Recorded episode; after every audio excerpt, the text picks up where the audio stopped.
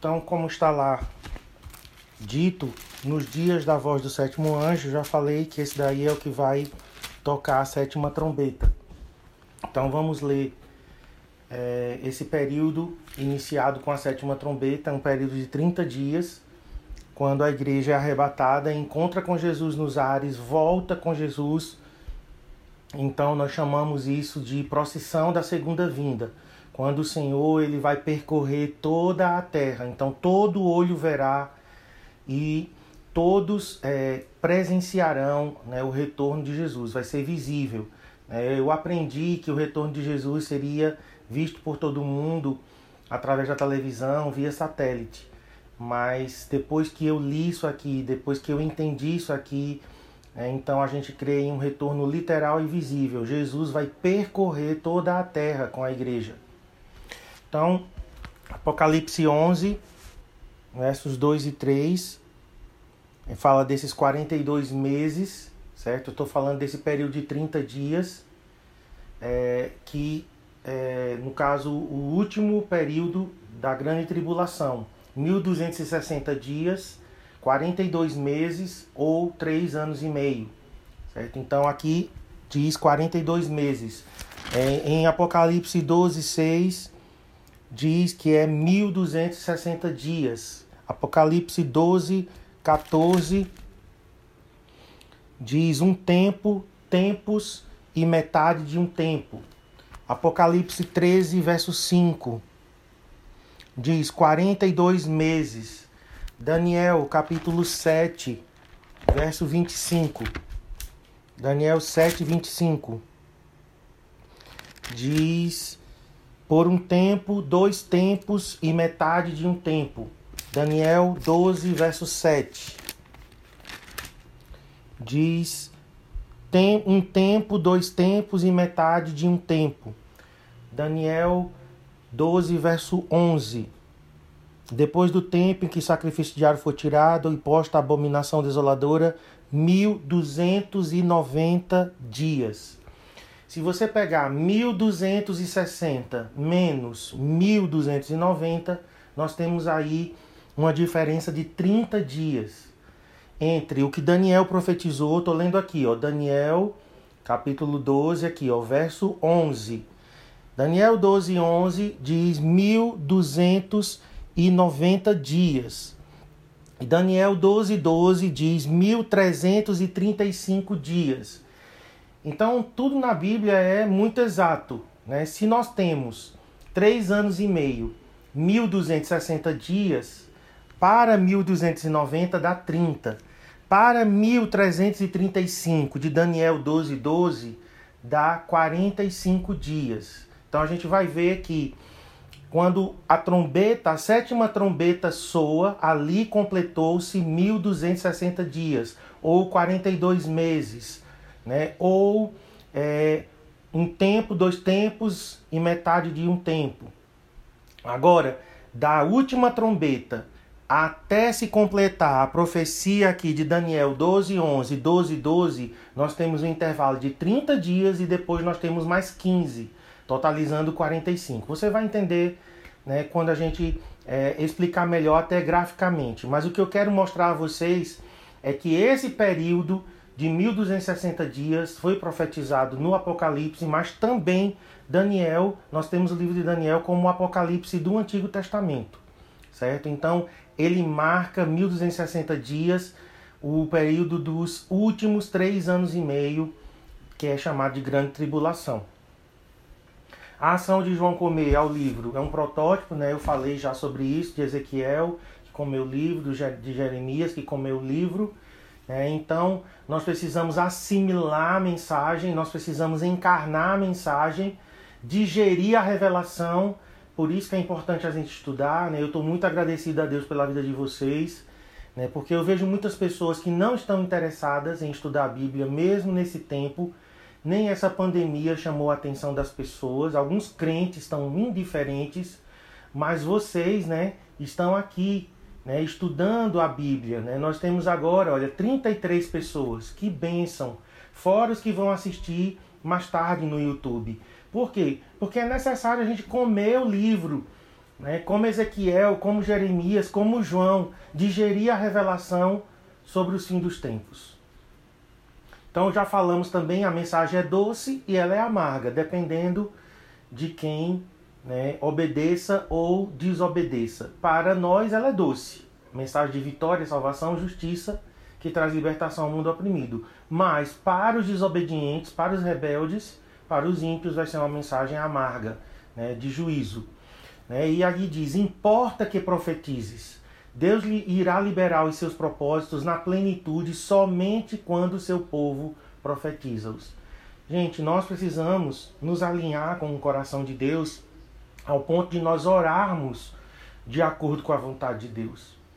É muito importante isso, porque nos últimos dias a gente vai ter que ter um alinhamento com o coração do Senhor, com a visão dele sobre o fim dos tempos, porque a gente vai orar de acordo com a vontade de Deus. É, então é necessário que a gente profetize. É a igreja que está liberando os juízos de Deus na terra. Assim como Moisés liberou os juízos de Deus sobre Faraó e o Egito. Então, nós temos agora capítulo 11, a gente começou a ler, né, no capítulo 11, nós temos a descrição de um templo aqui, a medição, né, foi me dado um caniço, uma vara semelhante a uma vara, e também me foi dito: Dispõe-te, mede o santuário de Deus, o seu altar e os que nele adoram, mas deixa de parte o átrio exterior do santuário e não o meças, porque foi ele dado aos gentios. Estes, por 42 meses, calcarão aos pés a cidade santa. Então, durante a tribulação, o templo vai ser reconstruído. Vai ser um templo de paz, falsa paz, mas vai ser uma paz temporária entre judeus e muçulmanos né? Então o anticristo ele conseguirá selar essa paz temporária e ele vai conseguir que os muçulmanos deixem, permitam que o templo seja reconstruído. Por quê? Hoje lá em Jerusalém existe né, o Domo da Rocha. Eu não sei se vocês já viram é, um, uma cúpula dourada né, no Monte Moriá. Ali é o lugar mais sagrado dos muçulmanos, mas ali também é o lugar mais sagrado dos judeus. Então, o templo vai ser reconstruído ali. Para ser reconstruído, é, o anticristo ele vai ter que conseguir selar a paz entre árabes e judeus. Então, o templo vai ser reconstruído. Tá aí Mateus, vamos ler algumas referências dessas, não vai dar para ler tudo, mas nós precisamos ler algumas delas. Mateus 24:15 diz assim: quando, pois, virdes o abominável da desolação de que falou o profeta Daniel no lugar santo, quem lê entenda.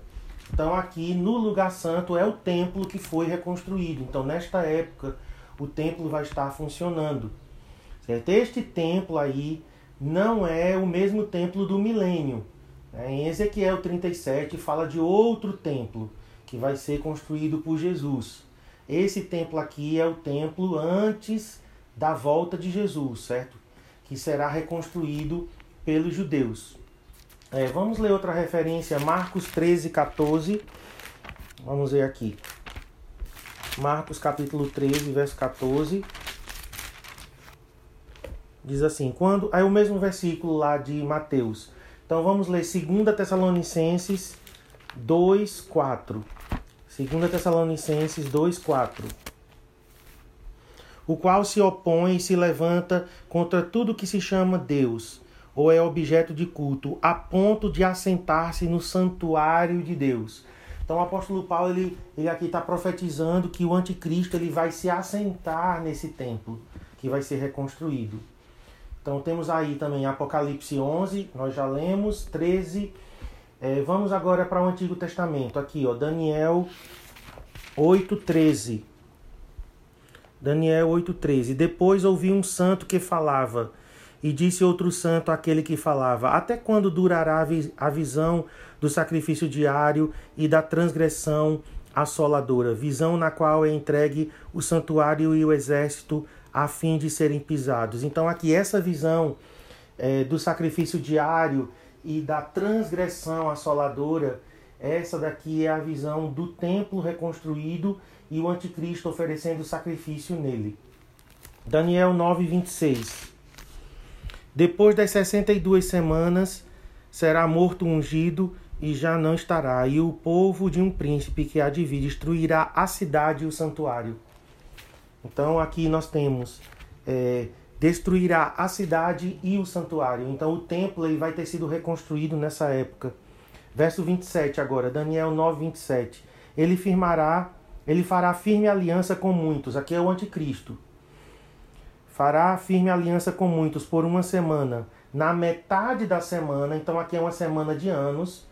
Então vai ser durante uma semana, sete anos. Na metade da semana, três anos e meio fará cessar o sacrifício e a oferta de manjares. Sobre a asa das abominações virá o assolador, até que a destruição que está determinada se derrame sobre ele. Então o que é que vai acontecer? Os primeiros três anos e meio, os judeus vão reconstruir o templo e vão oferecer suas ofertas normalmente, sem problema nenhum com o anticristo.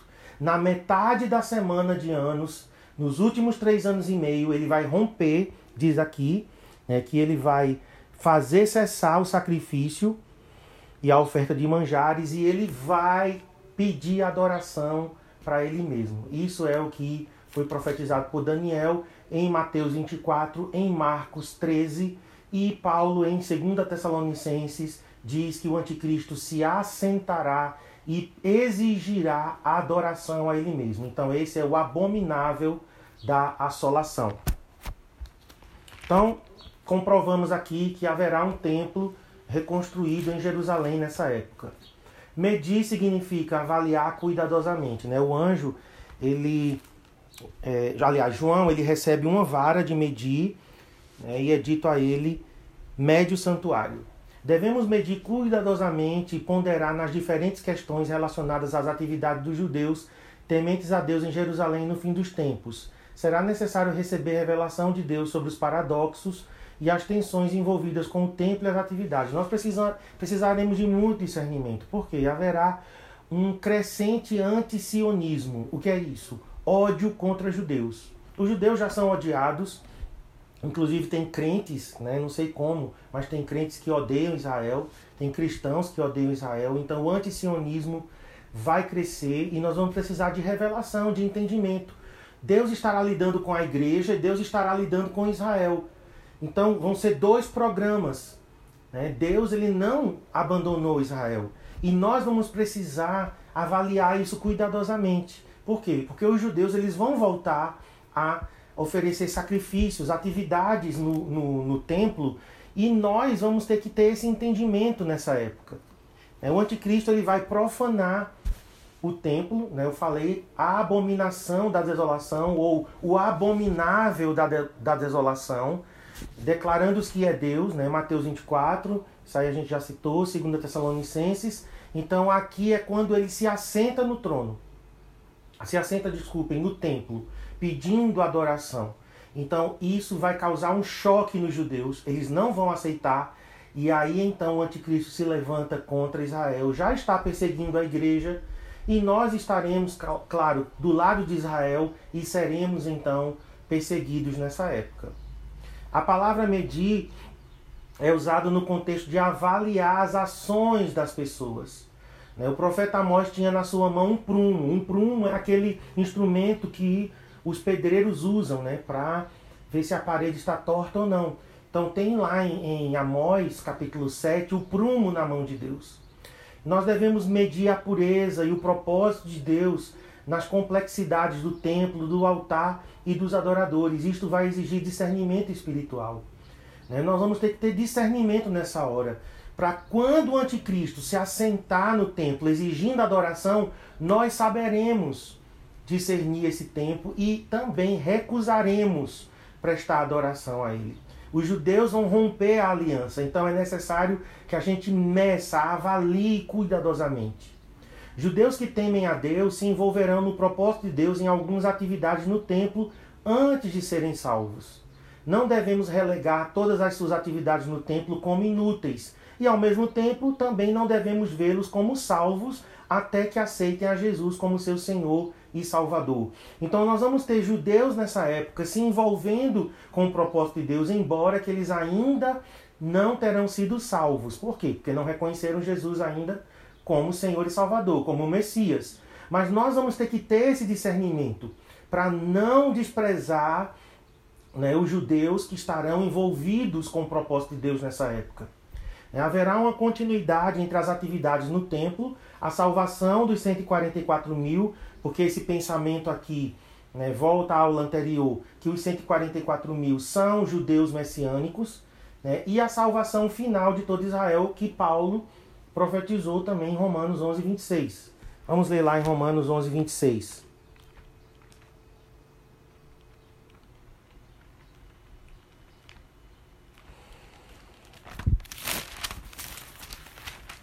Romanos 11, 26 diz assim: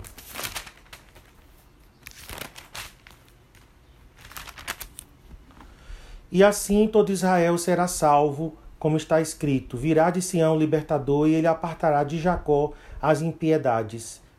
Então, é, nós cremos que o remanescente de Israel vai ser salvo. Jesus veio também para salvar Israel. Então, nós temos que entender a forma de Deus agir nesse último tempo. Os judeus tementes a Deus ainda não salvos fazem fazem paralelo em alguns aspectos com os gentios, né? Lá no livro de Atos, por exemplo, nós temos Cornélio. Cornélio era um gentio temente a Deus, mas que ainda não era salvo.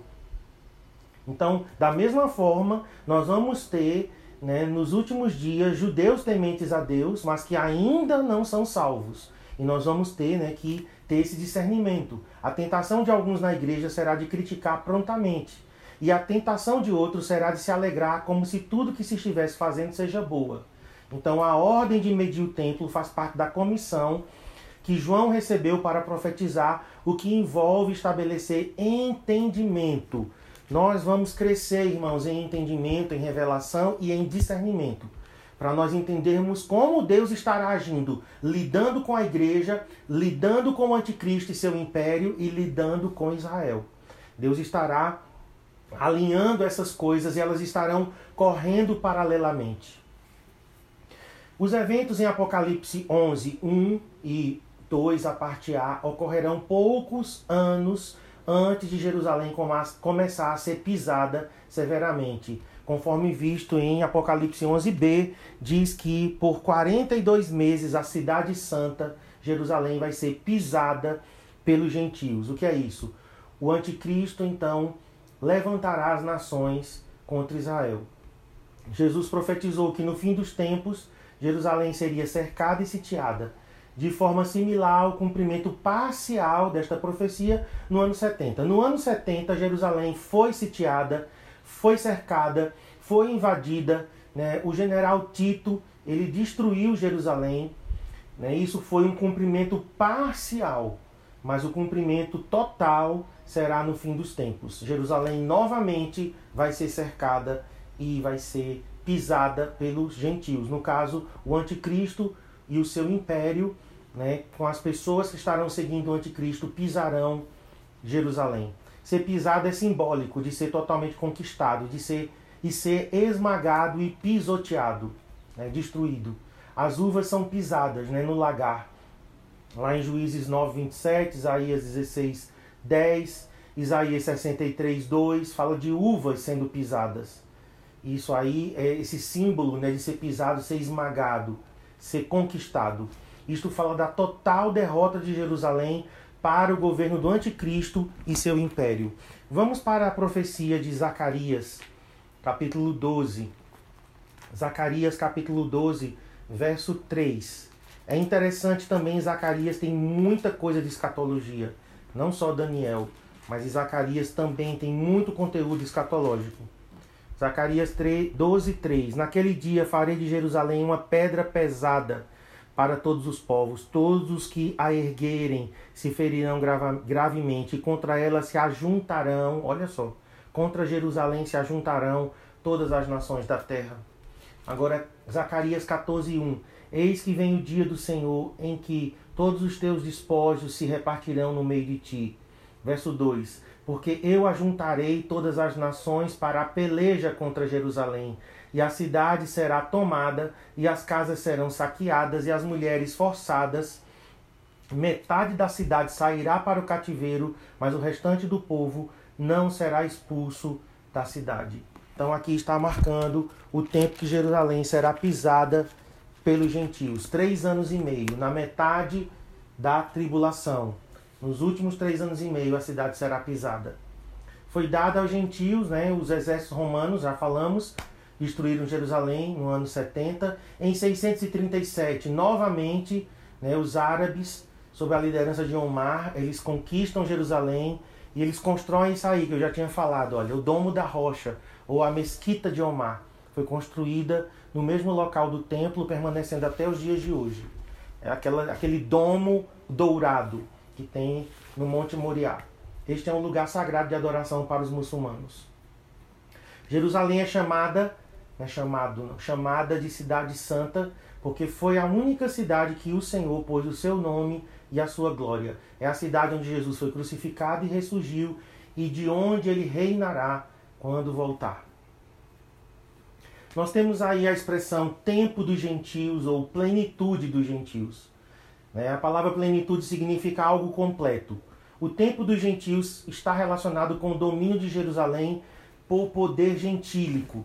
Então, em Lucas 21, né, vamos abrir lá, Lucas 21, versos 20 a 24. Vamos ler esse, esse trecho. Lucas 21, 20 a 24. Quando, porém, vir de Jerusalém sitiada de exércitos, sabei que está próxima a sua devastação. Então os que estiverem na Judéia fujam para os montes, os que se encontrarem dentro da cidade retirem-se, e os que estiverem nos campos não entrem nela, porque estes dias são de vingança, para se cumprir tudo que está escrito. Ai das que estiverem grávidas e das que amamentarem naqueles dias, porque haverá grande aflição na terra e ira contra este povo. Cairão a fio de espada e serão levados cativos para todas as nações, e até que, olha essa expressão de Jesus, os tempos dos gentios se completem. Jerusalém será pisada por eles. Então Jesus ele usa essa expressão até que o tempo dos gentios se complete. Quando foi que isso começou? Quando Nabucodonosor em 587 a.C., ele invadiu Jerusalém, conquistou Jerusalém, saqueou e levou cativos para a Babilônia os objetos do templo foram roubados, né, saqueados e levados. Então ali Jerusalém começou a ser pisada pelos gentios. E só terminará, porque vocês sabem que hoje Jerusalém está dividida entre árabes e judeus. Né? Jerusalém não é 100% dos judeus. É, então esse tempo, que chama-se de tempo dos gentios ou plenitude dos gentios, só vai terminar com a segunda vinda de Cristo. Né? Paulo fala em Romanos 11, vamos voltar lá em Romanos 11, 25. Ele diz assim: Porque não quero, irmãos, que ignoreis este mistério, para que não sejais presumidos em vós mesmos, que veio o endurecimento em parte a Israel, até que haja entrado a plenitude dos gentios. Então Paulo diz: olha, Israel estará com o coração endurecido até que o tempo dos gentios ou a plenitude dos gentios termine. Então, novamente aí só para você fixar bem esse período, 42 meses é o mesmo período de tempo de 3 anos e meio. Né? Se você for fazer a conta com 365 dias, vai sobrar alguns dias. Mas o calendário ele é lunar, então são 360 dias o ano. Então, 3 anos, 3 vezes 360 mais 180. Então vai dar 1260 dias. Que está lá em Apocalipse 11, 3, já lemos, e 12, 6. Um tempo, tempos e metade de um tempo. É como está em Apocalipse 12, 4. Nós também já lemos Daniel 7, 25. Apocalipse 12, 7 e também 42 meses, como está em Apocalipse 13, 5. Então a gente não vai interpretar isso simbolicamente, não tem motivo para a gente interpretar isso simbolicamente, embora alguns façam, mas nós cremos que é um tempo literal. São oito versículos e quatro frases distintas que descrevem os mesmos últimos três anos e meio que precedem a volta de Jesus. A diferente terminologia foi usada para que o seu significado ficasse claro. Então, Três anos e meio, 1260 dias, tempo, tempos e metade de um tempo, 42 meses, se refere a esse mesmo período. Isso para ficar mais claro para nós. Para que ninguém relegasse este período de tempo profético significativo a uma simples simbologia. Então nós interpretamos literalmente os 1260 dias, os 42 meses, como tempo, tempos e metade de um tempo, três anos e meio. Agora vamos para as duas testemunhas. Vamos ler Apocalipse 11 e nós vamos finalizar com elas, tá? Apocalipse 11, de 3 a 14. Darei as minhas duas testemunhas que profetizem por 1260 dias, olha aí de novo o período, vestidas de pano de saco. São estas as duas oliveiras e os dois candeeiros que se acham em pé diante do Senhor da terra. Se alguém pretende causar-lhes dano, sai fogo da sua boca e devora os inimigos. Sim, se alguém pretender causar-lhes dano, certamente deve morrer. Elas têm autoridade para fechar o céu, para que não chova durante os dias em que profetizarem. Têm autoridade também sobre as águas, para convertê-las em sangue, bem como para ferir a terra com toda sorte de flagelos, tantas vezes quantas quiserem. Quando tiverem então concluído o testemunho que devem dar, a besta, essa é a primeira menção aqui da besta, embora o anticristo já esteja atuando nessa época, mas na Bíblia aqui é a primeira menção, no Apocalipse, desculpem, com essa expressão. A besta que surge do abismo pelejará contra elas, e as vencerá e matará.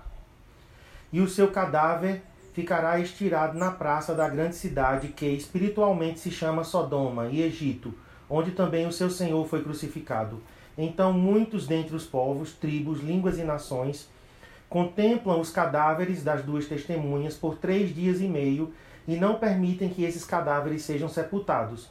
Os que habitam sobre a terra se alegram por causa deles, realizarão festas e enviarão presentes uns aos outros, porquanto esses dois profetas atormentaram os que moram sobre a terra. Mas depois dos três dias e meio, um espírito de vida, vindo da parte de Deus, neles penetrou, e eles se ergueram sobre os pés. E aqueles que os viram sobreveio grande medo. E as duas testemunhas ouviram grande voz vinda do céu, dizendo: Subi para aqui. E subiram ao céu numa nuvem, e os seus inimigos as contemplaram. Naquela hora houve grande terremoto e ruiu a décima parte da cidade, e morreram nesse terremoto sete mil pessoas, ao passo que as outras ficaram sobremodo aterrorizadas e deram glória ao Deus do céu. Passou o segundo ai, eis que sem demora vem o terceiro ai. Então aqui nós temos né, o relato das duas testemunhas que serão profetas. Eles irão operar como mensageiros proféticos numa escala global. Toda a terra vai ouvir a mensagem dessas duas testemunhas e eles vão confrontar o anticristo. Enquanto isso, a igreja estará no mover de adoração e oração. Nós estaremos né, levantando incenso nessa época. Isso vai dar suporte às duas testemunhas na intercessão profética. Estas duas testemunhas, com o suporte dos 144 mil que a gente já viu, né, quer sejam judeus messiânicos exclusivamente, quer sejam a igreja com esses judeus, irão liberar os juízos escatológicos através de decretos proféticos, né, de forma similar ao que Moisés fez. Nota: o anticristo e o falso profeta fazem paralelo aos mágicos do Egito.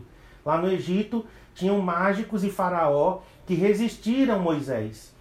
Então a igreja, né, nós estaremos nos posicionando, as duas testemunhas, né, juntamente com a igreja, estará liberando juízos contra o império do anticristo. As pragas do Egito, está lá em Êxodo 7 até o verso 12, são protótipos dos juízes escatológicos liberados mediante a intercessão. A gente está sempre repetindo isso, né? Para você entender o nosso papel. Temos em Apocalipse 8, 9 e 16 né, a intercessão da igreja. O confronto entre Moisés e Faraó, usando as dez pragas, nos dá insight, né, nos dá uma luz, nos dá um entendimento do confronto entre a igreja e o anticristo no fim dos tempos. As maravilhas feitas por, por Elias e Moisés e o trabalho de equipe entre Moisés e Arão serão repetidas nas maravilhas que as duas testemunhas farão. Os profetas do Antigo Testamento criam que as maravilhas do Egito novamente iriam acontecer no fim dos tempos. Eu não vou ter tempo agora de ler é, essas referências aqui, mas no Antigo Testamento existe muito esse pensamento de que aquilo que Deus fez no Egito, ele repetiria no fim dos tempos. Então nós temos Moisés e Arão lá diante do Faraó. Então, nos últimos tempos, nós vamos ter a igreja e as duas testemunhas né, é, confrontando o império do anticristo. As duas testemunhas prova provavelmente providenciarão sobrenaturalmente comida no deserto, assim como Moisés e Elias fizeram. Conforme Apocalipse 12, né, a gente vai ler isso na próxima aula, Apocalipse 12, haverá comida providenciada sobrenaturalmente no deserto. A gente vai ver que a mulher, né, eu não vou me adiantar aqui, mas a mulher foge para o deserto e ela é alimentada no deserto sobrenaturalmente. Certo? Então as duas testemunhas elas são sustentadas sobrenaturalmente né, pelo Senhor. Essas duas testemunhas irão liberar fogo através das palavras de suas bocas. Então Apocalipse 11, 5 né, diz isso. Se alguém pretende causar-lhes dano, sai fogo da sua boca e devora os inimigos. Elias clamou que fogo descesse do céu, né? sobre o rei Acasias, quando este veio ao seu encontro lá em 2 Reis, capítulo 1, 10 e 11. É, o falso profeta também vai tentar imitar e vai clamar para descer fogo do céu. Então vocês veem que as duas testemunhas aqui em Apocalipse, elas evocam Elias, elas evocam Moisés do Antigo Testamento. É, inclusive alguns dizem que Elias e Moisés voltarão, né? Ah, eu não creio que vai ser Elias e Moisés. Né? Eu creio que essas duas testemunhas elas não é a ressurreição de Elias e Moisés, ou a volta de Elias e Moisés. Outros dizem que é Enoque e Elias, né? eu, eu também não acredito. Eu acredito que Deus vai levantar esses dois profetas. Alguns acreditam também que as duas testemunhas é símbolo da igreja, é a igreja como um todo que vai se levantar. Né? Há uma possibilidade sim, a gente não está fechado aqui, né? mas eu acredito mais que sejam duas testemunhas mesmo, duas pessoas que Deus vai levantar nessa época e a igreja vai dar suporte a essas duas testemunhas na intercessão. As duas testemunhas serão mortas, porém ressuscitarão na presença de todas as nações. Né? Então, aqui no capítulo 11, diz que o anticristo vai é, pelejar contra elas e vencer e as matar. E elas vão ficar na praça da cidade que espiritualmente se chama Sodoma e Egito. Aqui é Jerusalém. Então eles vão ficar lá, elas vão ficar estiradas lá os seus cadáveres por três dias e meio. Né? Não vão permitir que sejam sepultados, mas no final desses três dias e meio diz que virá um espírito de vida que vai ressuscitá-las e elas serão levadas, arrebatadas. Né? No versículo 12, uma voz diz: Suba para que elas subirão. Então, queridos, nós vamos parar aqui. Eu não vou entrar aqui é, já no capítulo é, 11, verso 15, que já é a sétima trombeta. Não vou entrar porque não vai dar tempo. Então nós vamos parar e nós vamos começar as perguntas e respostas, tá bom? Então nós vimos até as duas testemunhas. Né? Só tenho ainda aqui uns três minutinhos. Veja, é, elas têm autoridade para fechar o céu para que não chova. Elias fez isso. Né? Elas têm autoridade sobre as águas para convertê-las em sangue. Moisés fez isso. Né? Então nós vemos aqui que as duas testemunhas do Novo Testamento elas são é, tipo de Moisés e de Elias do Antigo Testamento. Então nós vamos ver a voz profética de novo, com a mesma intensidade, com o mesmo poder, com a mesma ousadia do Antigo Testamento acontecendo no Novo Testamento. Elas vão pregar para toda a terra. Todo mundo vai ouvir a mensagem. Elas serão odiadas. Né? Tanto que diz aqui é, é, que não deixarão sepultar eles, né, os cadáveres, eles ficarão lá por três dias e vão fazer festa. Os habitantes da terra fazem festa, enviarão presentes uns aos outros, porquanto esses dois profetas atormentaram os que moram sobre a terra. Porque a mensagem vai ser confrontadora, a mensagem vai ser né, de, de, de trazer realmente a verdade à mente das pessoas. E essas testemunhas serão odiadas mas vai ser algo incrível, gente. Vai toda a terra vai presenciar a ressurreição dessas duas testemunhas e de quando elas serão chamadas de volta para o céu. Então vai acontecer um grande terremoto em Jerusalém e sete mil pessoas é, vão morrer nesse terremoto. E aí diz que algumas ficarão sobremodo aterrorizadas e darão glória ao Deus do céu. Então alguns aqui dizem que haverá arrependimento aqui de algumas pessoas, de alguns judeus. É, alguns aqui se converterão nessa hora por causa do testemunho das duas testemunhas.